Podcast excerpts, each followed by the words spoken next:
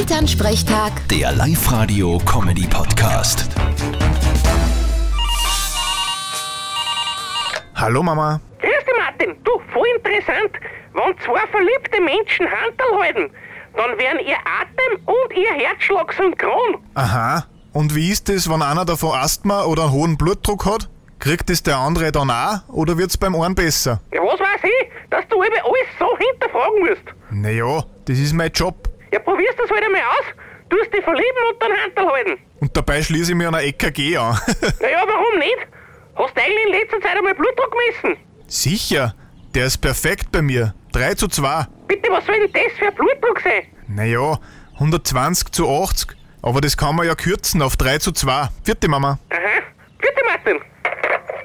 Elternsprechtag. Der Live-Radio-Comedy-Podcast.